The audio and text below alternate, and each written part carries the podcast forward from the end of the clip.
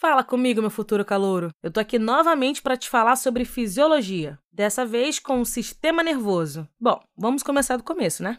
O tecido nervoso, que origina o sistema nervoso, tem origem da ectoderme. A principal célula desse tecido é o neurônio, responsável pela recepção, transmissão e condução dos impulsos nervosos. O neurônio ele é formado por três partes. Preste atenção, hein? Os dendritos, que recebem os estímulos, o corpo celular, que é a região metabolicamente ativa das células, e o axônio, que transmite os impulsos nervosos para as outras células. Lembre-se que o axônio ele é recoberto pela bainha de mielina, que ajuda na velocidade de propagação do impulso nervoso. Agora vamos falar de anatomia. Começando pelo sistema nervoso central. Ele é dividido em medula espinhal e encéfalo. A medula é protegida pela coluna vertebral e sua função é conduzir os impulsos nervosos da região do corpo até o encéfalo e do encéfalo de volta para o corpo.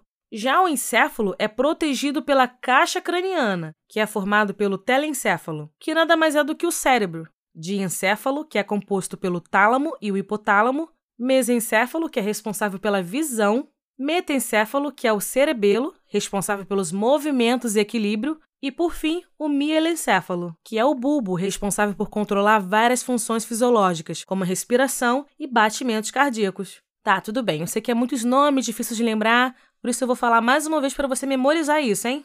Encéfalo é protegido pela caixa craniana, que é formado pelo telencéfalo, que nada mais é do que o cérebro. Diencéfalo, que é composto pelo tálamo e o hipotálamo mesencéfalo, que é responsável pela visão, metencéfalo, que é o cerebelo, responsável pelos movimentos e equilíbrio, e por fim, mielencéfalo, que é o bulbo, responsável por controlar várias funções fisiológicas, como respiração e batimentos cardíacos. Não esquece, hein? Agora falando sobre o sistema nervoso periférico, ele é composto por gânglios e nervos. Os nervos espinhais partem da medula espinhal.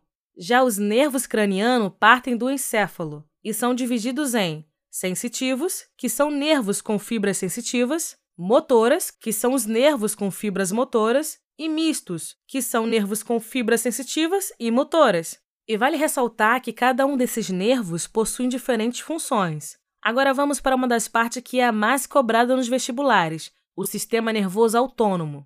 O sistema nervoso autônomo, calor, é a porção motora do sistema nervoso periférico e é dividido em sistema nervoso simpático e o parasimpático. O sistema nervoso simpático é aquele do luta e fuga, que prepara o corpo para a ação, ou seja, aumenta a frequência cardíaca, não deixando você com vontade de fazer xixi nem com sono.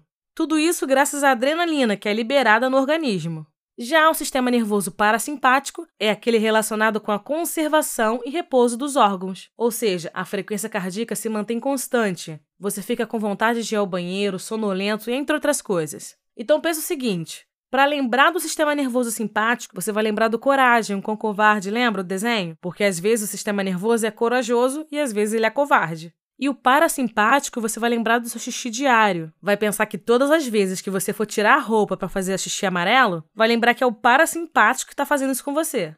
Tudo isso graças à liberação de acetilcolina. Para finalizar, vamos falar sobre o arco reflexo. O arco reflexo nada mais é do que reflexos involuntários, coordenados pela massa cinzenta da medula espinhal.